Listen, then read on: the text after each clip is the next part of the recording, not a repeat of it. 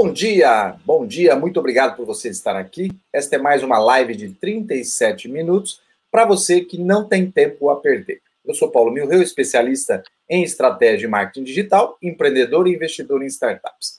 Toda quinta é dia de falarmos sobre empreendedorismo. Eu trouxe uma série aqui de empreendedores brasileiros nos Estados Unidos e hoje eu estou trazendo aqui um empreendedor brasileiro que já expandiu aí para vários países tem uma história incrível para contar para a gente. Toda semana trago aí convidados para abordar todos esses aspectos de empreender. Hoje, meu convidado especial é o empresário empreendedor, meu ex-sócio também, Jonatas Abbott, diretor executivo da Dinamize, uma das mais importantes empresas de marketing digital do Brasil, que foi pioneira em e-mail marketing também no nosso país. Bom dia, Jonatas.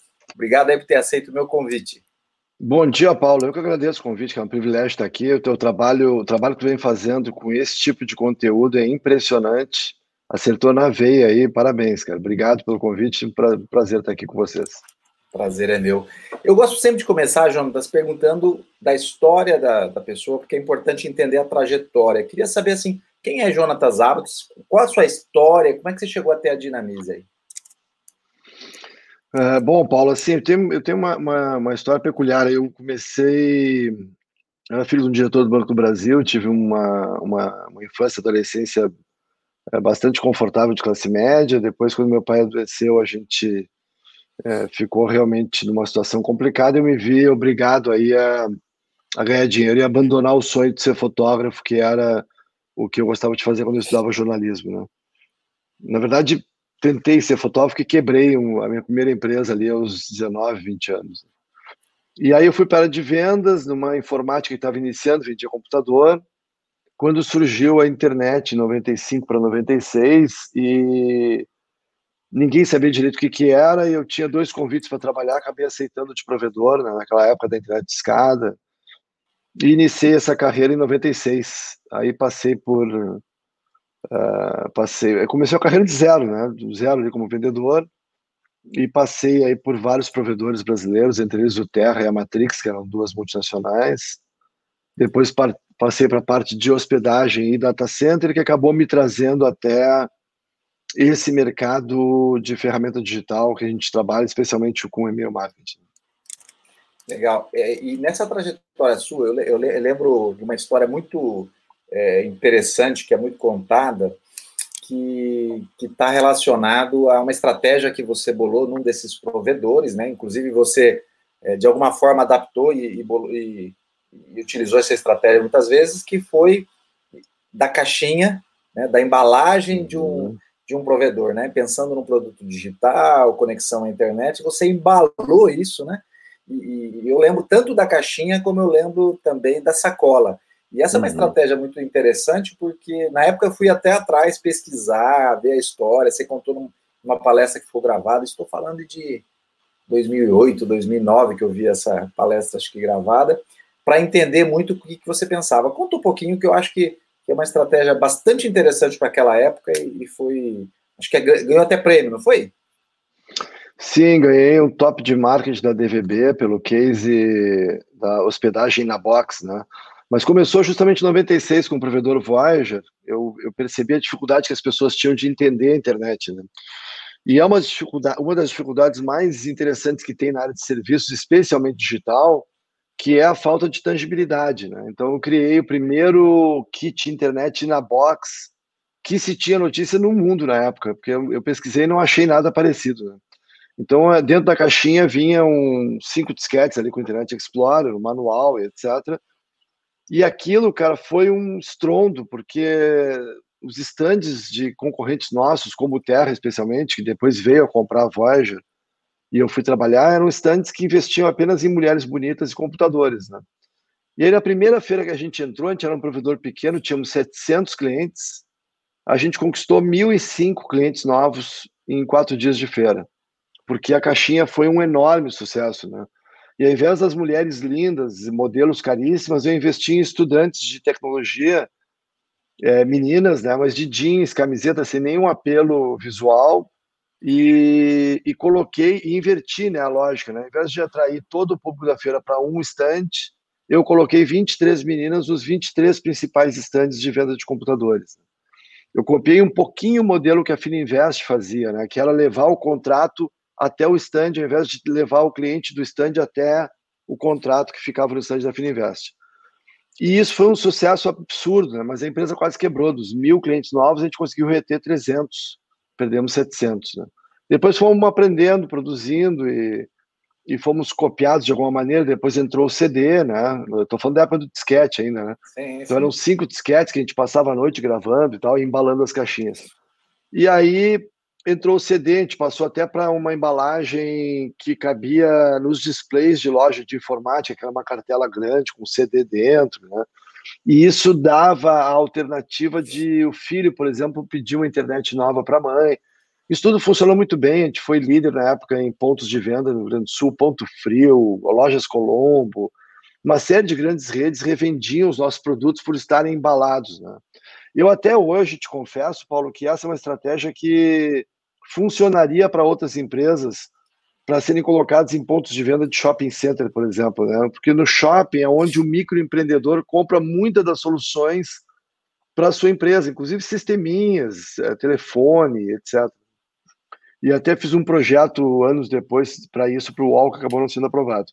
E na Plugin, que era um, um provedor de hospedagem de data center, foi o estado da arte dessa embalagem, porque e foi onde eu ganhei o prêmio, porque naquela época, nós estamos falando de 2002, ah, para te conseguir subir um site na internet, tu tinha que mandar um e-mail para um provedor né, de, de hospedagem, esperar ali 24, 48 horas para ganhar uma senha de FTP, para quem não sabe, File Transfer Protocol, e poder subir um site. Né? E nós criamos uma embalagem exclusiva para agências, privilegiando o canal não só no papo, como todo mundo fazia, mas na prática, e essas caixinhas vinham com senhas de FTP pré-autorizadas. Então, na prática, nós dávamos não só uma embalagem com um manual de hospedagem, dicas, uma série de coisas interessantes dentro da caixinha, mas a caixinha tinha a chave dos nossos servidores. E as agências de posse dessa embalagem, elas subiam o site a hora que quisessem, mesmo de madrugada, o que tu sabe que é muito comum Sim. nesse mercado o pessoal trabalhar, acabar usando esse horário para subir as coisas, inclusive, né? ou para mexer na, na, na, parte do site, porque é, uma, é um horário em que o site tem pouca visitação. E esse sim foi um sucesso absurdo, assim, cara, porque as agências passavam a deter, então, a autonomia de subir site quando quisesse. Era uma caixinha, além de muito bonita, que tangibilizava um produto, um serviço, né? Que é uma dificuldade de tu tocar, né? Então, nas feiras, o, as agências tinham o que levar, levavam a empresa, o produto físico para a sua empresa e esse produto tinha uma chave dentro que era a FTP. Esse foi a estratégia muito redonda. Depois eu ainda copiei ela para a Dinamize, te acompanhou essa fase, né, Paulo? Sim. Quando a gente trabalhou junto, mas aí já numa pegada muito mesmo de, de promoção, né, de tangibilizar a Dinamize e tal, mas ela não tinha já a mesma utilidade que tinha para o provedor. Né? Perfeito. E, e na sua chegada a Dinamize em 2005, também tem uma outra história clássica que também é contada ali, e eu queria que você falasse um pouquinho para a gente. 2005, né? Que você, chegaram, você chegou na Dinamize, Sim. você viu um cenário lá e aí mudou todo esse cenário. Conta um pouquinho para a gente isso. Quando eu cheguei na Dinamize, eu fui, é, a Dinamize era uma agência digital que tinha cinco anos e, como tantas agências, estava em dificuldade, não sabia para onde ia ela já tinha desenvolvido uma ferramenta de e-mail e tinha deixado de lado por uma dificuldade de venda. Né?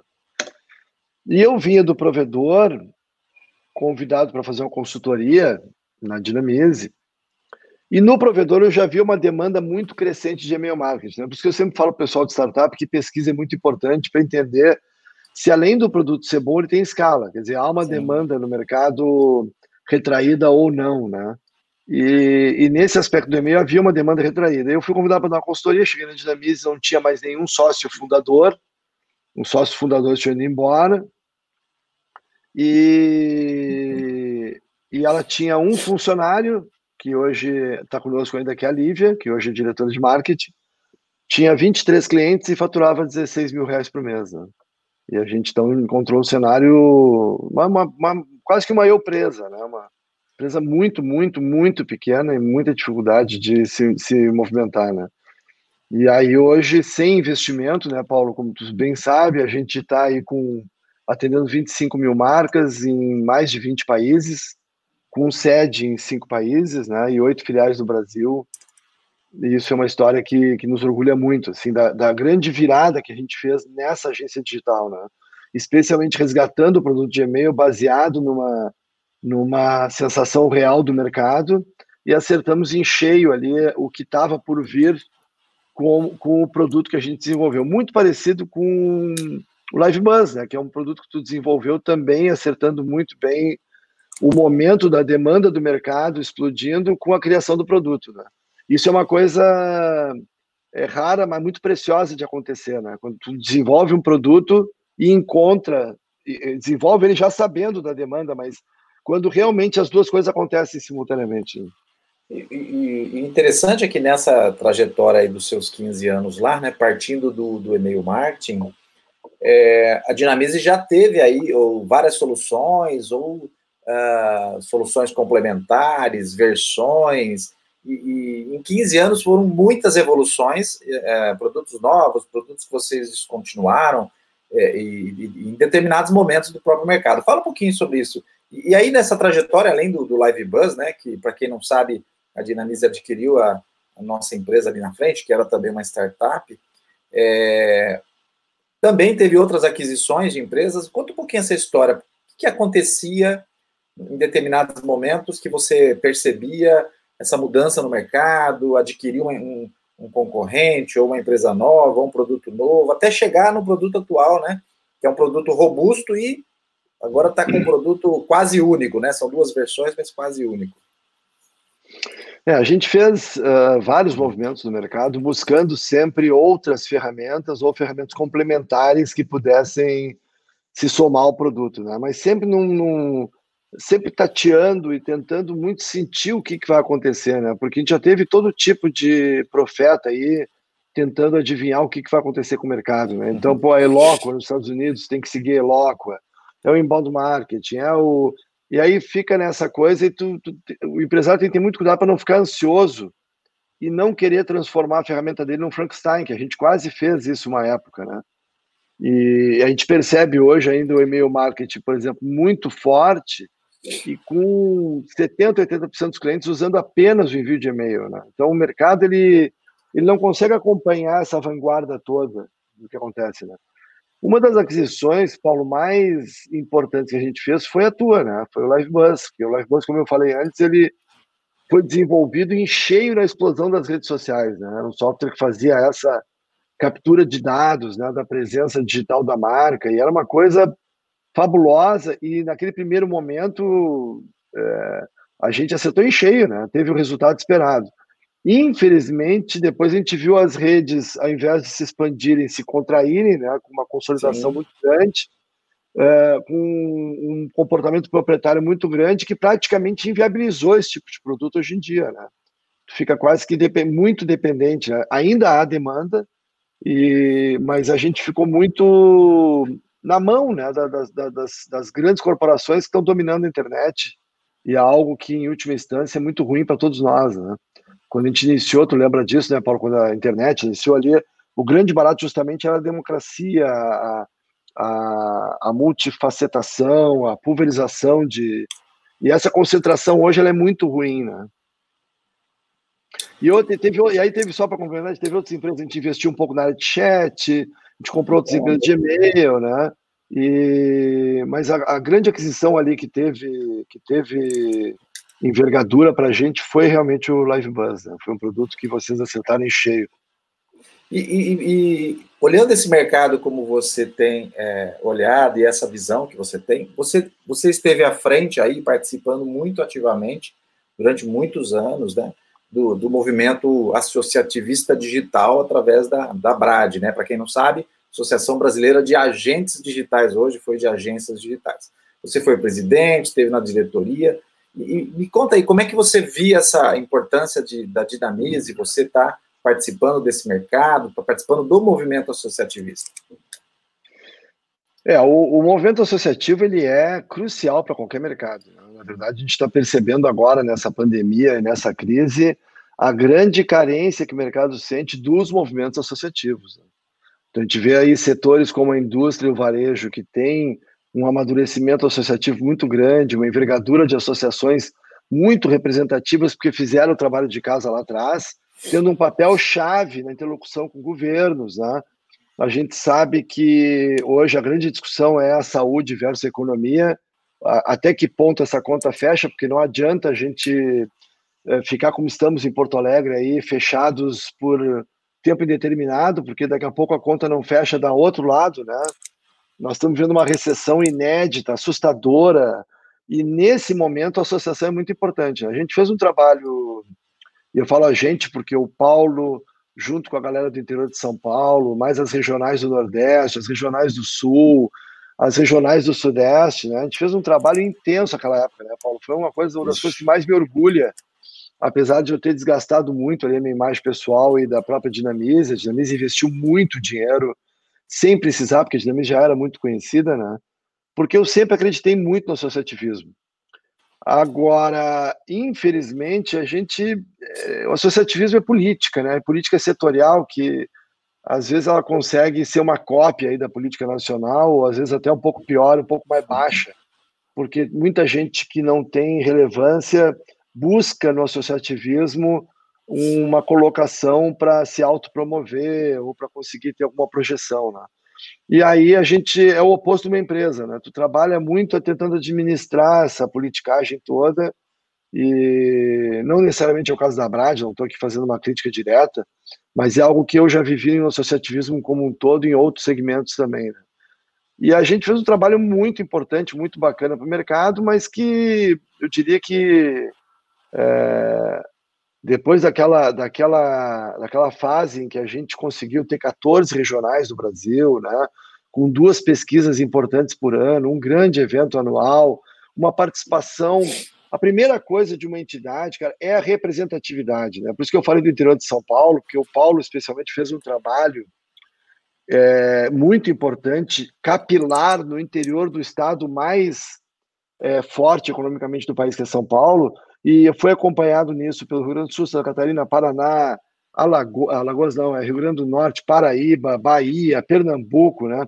E a gente conseguiu na minha gestão ali, eu falo isso com muita falta de modéstia, porque é verdade, o Paulo sabe Sim, disso. É verdade. A gente conseguiu construir uma representatividade muito grande, aliada a uma presença com grande envergadura. É, Infelizmente, é, foi o grande momento de consolidação da marca, Brad. Foi, foi, foi, sem dúvida. A unificação da marca e tudo. Unificação. E, infelizmente, a política setorial, ali, a política interna, ela acabou fazendo com que esse trabalho tivesse um retrocesso gigantesco. Né? A gente viu assim a, a própria relevância e representatividade da entidade quase que desaparecer nos anos seguintes. E, e agora, ali, sob a gestão do Marcelo, eles vêm conseguindo fazer um trabalho importante, um cara muito sério lá o Paulo Centenário também, que sempre teve à frente da APAD ali, estão fazendo um trabalho muito bacana, mas é uma pena ver todo o esforço que a gente fez naquela época, à base de muito avião, muito automóvel, muita reunião, né? Conseguir fazer algo bastante orgânico, ser é, pelo menos 50%, 60% morto por, uma, por, por, brigas políticas, interesses um pouco confusos, né? E isso me, me entristeceu bastante na época, mas é parte do associativismo e o associativismo é sempre muito importante. Mas o digital, só para fechar esse capítulo, né? Sim. O digital segue, a despeito do bom trabalho que o Paulo e o Marcelo vêm fazendo lá, o digital segue órfão de uma grande entidade, segue carente de uma entidade que o represente com a envergadura que a internet e o digital merecem, né, Paulo? O digital, a internet, a tecnologia é tudo base hoje para tudo.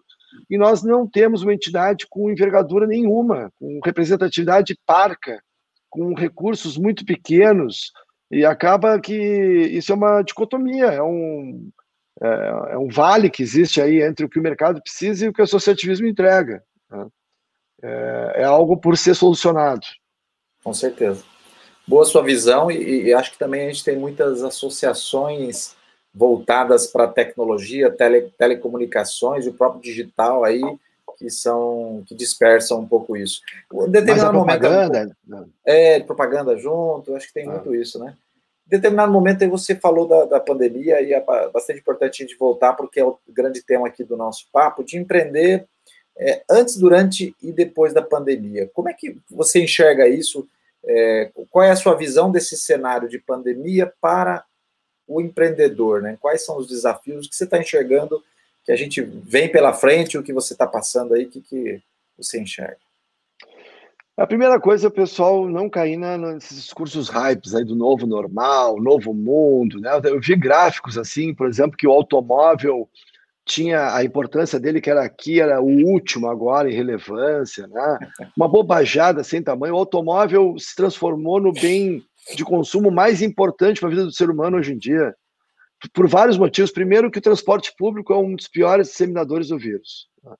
Segundo, que ah, num país de terceiro mundo, o automóvel sempre representou independência. E terceiro, que tudo agora entrega, né? Então as vendas de carro até cresceram porque é necessária entrega. Então a gente tem que cuidar para não cair no, nesse negócio do hype. E outra coisa do hype que surgiu logo no início ali foi um movimento, cara, que foi um desserviço ao empreendedor chamado Não Demita.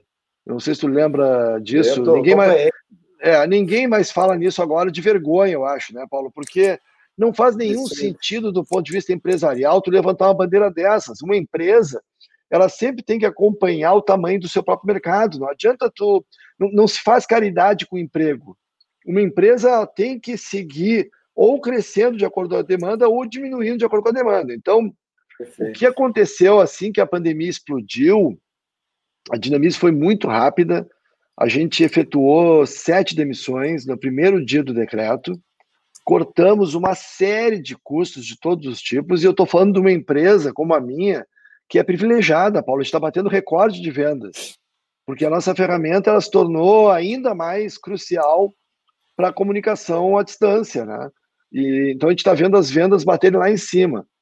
Porém, como a gente atende 25 mil marcas, a gente também teve muitos cancelamentos de empresas que fecharam, muitas suspensões, né? Então a gente atende agência de viagem, a gente atende academia, a gente atende varejo, empresas que estão sem faturamento, né?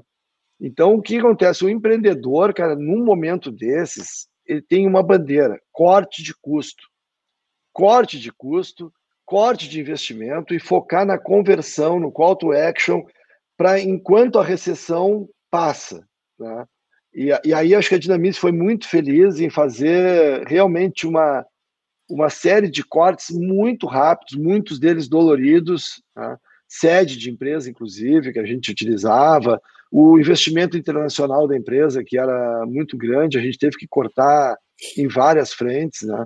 porque o foco é manter esses outros 80 colaboradores que a gente tem, e a empresa tem que se manter saudável para pagar suas contas e fazer a economia girar, né, da sua, do seu bairro, cidade, estado, país e assim por diante. Né?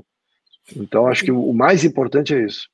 E daqui para frente, o que, que você enxerga aí de expectativas aí dos próximos meses para 2021, é, do cenário de empreendedorismo em geral? Quais são os desafios aí que a gente tem pela frente? Ah, é, são, são gigantes e até ainda, por isso que tem que cuidar os gurus, né? Porque ninguém sabe ainda o que, que vai acontecer, né, Paulo?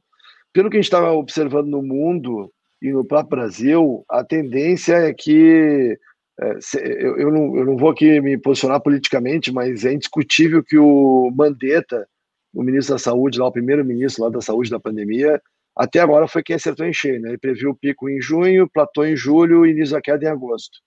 É o que está acontecendo me parece que a partir de setembro a gente vai ter um cenário muito otimista no Brasil, de, de reabertura assim, com uma velocidade maior, mas a gente vai ter um cenário. Há, duas coisas vão acontecer, na verdade, né? A gente tem uma mola de consumo retraída que a gente percebeu pelos números do varejo que quando abre há uma demanda reprimida, né? Sim. Mas é indiscutível que o dinheiro sumiu, é indiscutível que as empresas estão quebrando, o número de desempregados é assustador e a economia, até final de 2020, ela vai ser muito mais lenta do que ela estava em 2019. 2021 vai ser um ano de recuperação, portanto, um daqueles anos chatos, duros, né, em que a gente vai ter que ter muito cuidado em ajustar os investimentos, e nesse aspecto digital é crucial. Né? A Dinamize praticamente pretende se manter apenas no digital, né? inclusive cortando toda a participação em qualquer evento presencial e focando no essencial da conversão para conseguir recuperar aquela velocidade com que a gente via, inclusive, fora do Brasil. Né? falando fora do Brasil agora, em determinado momento, né, e vamos falar aí pré-pandemia, ah, me fala até que ano foi isso, você começou a perceber que precisava internacionalizar, né? Quando é que foi isso e quais foram os seus passos aí? Na verdade, foi em 2000 e ainda foi em 2000 e, 2013 eh, que a gente, 2012, desculpa, a gente trouxe o Maurício de São Paulo e preparamos, fizemos uma ferramenta nova do zero, pensando já no mundo, né? mas não para ir para o mundo como a gente acabou indo, mas sim porque a competição já se mostrava global, com os principais players brasileiros sendo comprados por empresas gringas. Né? E com a MailChimp, lá em 2012, 2013, a Brad fez uma pesquisa e aparecia a Dinamize em primeiro lugar em e-mail marketing, em segundo lugar a MailChimp, que sequer escritório tinha, ou até tem no Brasil. Né? Então a gente partiu para internacionalizar a ferramenta e isso acabou nos levando para fora do Brasil. Em 2016 a gente inaugurou Portugal, Canadá, Estados Unidos, depois veio na sequência a Inglaterra, né? Que a gente inaugurou em final de 2018. E aí a gente vem ganhando espaço sem investimento, volto a dizer, a é uma empresa 100% independente, né? A gente vem ganhando um espaço importante fora do país, atendendo, por exemplo, a Volvo Norte América, que é México, Estados Unidos, Canadá, a partir da filial de Toronto, onde eu estive lá é, na inauguração. Né? A Inglaterra é um país espetacular, uma economia das mais é, é, fortes que eu já vi na minha vida. É algo impressionante, a maturidade digital, né? onde a internet se desenvolveu e a gente está apostando bastante lá, mas é muito difícil de entrar. Portugal um país que nos recebeu muito bem. A partir de Portugal, abrimos clientes na Angola, surgiu uma oportunidade em Paris, a partir de uma agência franco-portuguesa. E, e aí as coisas começaram a acontecer de uma maneira muito bacana, mas a pandemia realmente nos tornou mais tímidos aí, porque fora do Brasil a gente tinha, tem ainda muito dinheiro para colocar para começar a ter resultados. E, e, esse ano era o ano de Dinamize 20 anos. Sim, a festa quase que toda paga já, uma big festa. O Paulo teve aí na nossa festa de 10 anos em Porto Alegre, lembra, Paulo? É, e, essa festa de 20 anos era para ser maior que aquela, né, em São Paulo, na Vila Bizuti, na Vila Olímpia. A banda paga, inclusive eu tenho que dar o, os parabéns para essa banda que é do Marque a Hora, porque a banda devolveu 100% do dinheiro que a gente tinha pago para eles no meio da pandemia. Pô, uma banda, no meio de uma pandemia, devolver todo o cachê, cara, é, é. a gente tem que acreditar no ser humano, né? E aí a nossa festa foi para o brejo, a gente percebeu que em 2021 seria impossível, e aí, cara, eu também penso que 2022 não vai ter. Desculpa, 2020 seria impossível. E penso que 2021 não dá para a gente querer celebrar nada num país que vai estar tá sofrendo muito. Não é hora de tu gastar dinheiro numa festa, né? Então a gente empurrou para os 25 anos, se Deus quiser, sem nenhum vírus aí, né? Com certeza. E, e, e, nessa trajetória toda aí, que, que completaria 20 anos, e aí 15, principalmente 15 anos, que foi o. Você está lá na Dinamize, que o dinamismo começou a tomar esse corpo, ter essa ser, ser uma referência no Brasil, ter esse porte, ser mais robusta. Você aí recebeu é, várias propostas aí, ou de investimento, ou mesmo de aquisição, e como você disse, que aconteceu com vários players aí do, do, do, do seu mercado. O que, que aconteceu para a Dinamize não aceitar, não querer receber esse investimento, ou mesmo aceitar ser adquirida por outra empresa? Eu vejo três tipos de aquisição, Paulo. Uma que a gente cansou de ver no mercado digital, que é aquela aquisição assim, a empresa não tem mais futuro, está endividada, quebrada, é um passivo altíssimo e acaba entregando a empresa por meia dúzia de, de, de, de dinheiro e, e, pelas dívidas. Né? Isso acontece, é muito comum. Uma segunda é que algum um ou dois concorrentes nossos foram muito bem vendidos, é quando o cara vende realmente muito bem. A empresa tem uma base grande, como a Dynamics tem hoje, e o cara faz uma venda que garante o futuro dele, ele sai do mercado.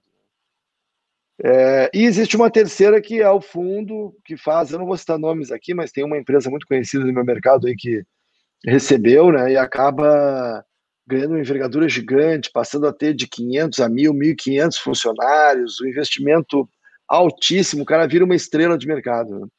E nós fomos procurados aí por 15 fundos, né? quase vendemos a empresa também, mas a gente sempre teve um jeito muito peculiar de ser e uma, uma felicidade muito grande dentro da empresa. E a gente até agora optou por ter um caminho mais lento, mais tímido, mas mais feliz. Tá? eu conheci, eu conheço esse empresário que está com uma empresa gigante aí, é uma das estrelas hoje do mercado brasileiro e quase que global, mas eu não queria estar na pele dele, Paulo, assim, é, é, aí tu opta para virar um Steve Jobs, um, um, um Bill Gates, aí no, no, aspecto de não dormir, né, de, de ter uma relevância gigante, mas a, uma, uma, qualidade de vida complicada, sabe, a gente optou por ser feliz, essa uhum. própria internacionalização da empresa, que ela é um, num ritmo lento, mas tu não tem noção das maravilhas que nós vivemos até agora, eu e a equipe, viajando para esses países, adaptando o software, conquistar o primeiro cliente em Portugal, o primeiro cliente no Canadá, o primeiro cliente nos Estados Unidos, dar palestra nos Estados Unidos, né? E mas tudo num ritmo que nos mantém assim perto da família, curtindo a empresa independente, né? A gente sempre achou que um, que um fundo, um sócio de grande envergadura, talvez transformasse a dinamismo uma empresa muito chata para se viver, né? E a gente vive dentro da empresa. Mas eu te confesso também que, especialmente na internacionalização, eu senti falta de um parceiro com envergadura financeira e é algo que a gente nunca pode dizer que não vai fazer, né? Tanto fundo Sim. quanto vender a empresa, né? É, o empreendedor brasileiro tem muito medo, né? Muito medo dos impostos, da receita, do governo, é, de uma ferramenta como o Google lançar uma concorrente gratuita sua. É, é, é um mercado de muitas incertezas também digital. Então eu entendo todo mundo que fez os seus movimentos, né? Agora, o que eu não entendo, Paulo, é quando o cara vende a empresa e o pessoal vem dar parabéns para ele no Facebook. Isso eu não consigo entender. O cara é conhecido por aquela empresa, é, é, sinônimo da empresa do cara, né? Então, assim, pô, o cara tem uma fazenda lá que todo mundo adora. Aí o cara vende a fazenda dele que todo mundo adora e todo mundo dá parabéns. Se, eu, se saísse a notícia hoje que o Jeff Bezos vendeu, vendeu a Amazon para uma empresa chinesa, alemã, francesa, alguém ia dar parabéns para o Jeff Bezos? Não, né? Eu dizer o seguinte, porra, o que, que deu errado na Amazon? Por que, que o cara vendeu a empresa dele que era uma estrela? E não comprou. O que, que deu errado? Ah, para ganhar dinheiro. Não, mas se a empresa é uma estrela, ela dá dinheiro pro cara. Então, por que o cara entregou a empresa dele e foi embora? E as pessoas dão parabéns, o que é quase um reconhecimento de que o brasileiro é incapaz de criar uma empresa que vale dar um retorno financeiro igual ao de uma venda. E, e aí as pessoas dão parabéns, porque o grande sonho do empreendedor brasileiro é vender a empresa. Isso aí está errado, Paulo, entendeu? A gente tem que trabalhar, pensar em empresas como a Magalu, Casas Bahia, Colombo, é, Randon, Gerdau, que são famílias e empreendedores que construíram uma empresa por 30, 40, 50 anos. Isso que um país precisa. Empreendedores que visem, e esse mercado de startup tem muito isso, né? Construir uma startup para vender em três anos, quatro anos, né? E a gente acaba vendendo as nossas ideias para fora, né? Isso é uma coisa que me preocupa. Mas volto a dizer, eu posso acabar essa live e passar seis meses aí anunciar a venda da Dinamize e vou me encher de parabéns no Facebook mas eu vou ser coerente, tá? Eu vou dizer o seguinte: eu não queria ter vendido. mas assim. Mas foi, necess... foi, necessário, estratégico, importante. Talvez, para muitas pessoas, muitas empresas, é. A Dinamize certamente seria uma empresa muito mais relevante no mundo hoje se tivesse vendido uma parte dela. Né? Agora, quando o cara entrega a empresa dele, sai fora para outro, né, que é diferente do que a gente fez junto, diferente do que tu faz com um fundo. Sim.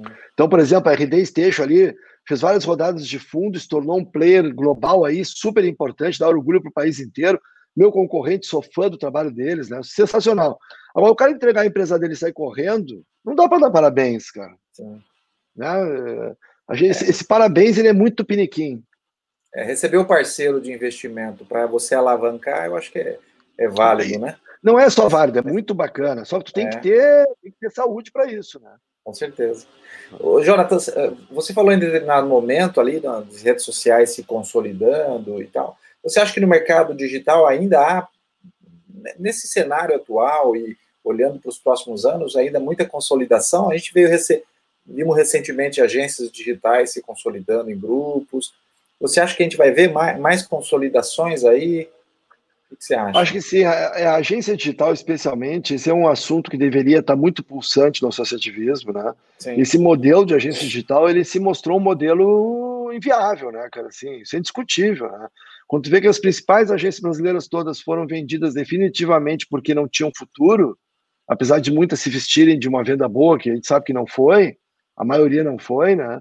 Tu vê que é um modelo que foi mal montado. Né? E era um modelo que dizia que ia derrotar as agências de propaganda, que etc. e tal. E esse modelo ele não, não virou. Tu conhece muito bem esse mercado que nem eu, né, Paulo? É um modelo que, que ficou de empresas muito pequenas, né? Que não...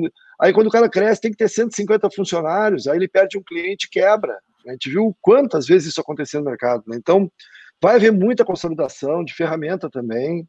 É, o brasileiro é muito criativo, né? A gente tem uma capacidade de, de trabalho muito grande. E eu acho que vai haver muita consolidação, tanto no mercado de ferramenta quanto no mercado de, de agência. Né? Agora, o mercado de agência tem vergonha dessa discussão. Isso é um problema. Não poderia ter. Não é uma discussão nova, né? Não é uma discussão tu, nova. Tu deve lembrar que eu propus essa discussão lá em 2012. Né? O modelo de agência digital, porque ele já parecia um modelo fadado ao fracasso. Né? Então, claro que a gente vê muitas agências sustentando famílias, empreendendo, se, se longevizando, mas não consegue sair daquele tamanho pequeno de empresa, não consegue ganhar escala, porque é um trabalho muito manual, né, muito personalizado. E, e o grande segredo para mim da internet justamente é o ferramental, mesmo para agências, né? Por isso que essas plataformas de automação, como Dynamize Automation, RD Station, HubSpot e outras, vieram para facilitar esse trabalho, né? Que é tu conseguir dar escala para algo que a agência fazia, né? Legal. Estamos chegando ao nosso final aqui. Queria agradecer ao Jonatas e queria deixar aqui para vocês que quiserem conhecer, souber, saberem mais sobre as soluções da Dinamize, que é o Dinamize Mail, Dinamize Automation, www.dinamize.com. Estou falando isso porque essa live também vira um podcast lá no Spotify e você vai poder acessar e conhecer um pouco mais. Jonatas, muito obrigado, obrigado pelo seu tempo, obrigado por ter aceito o meu convite. Eu que te agradeço, Paulo. Muito bom bater papo contigo. Saudade do amigo, viu?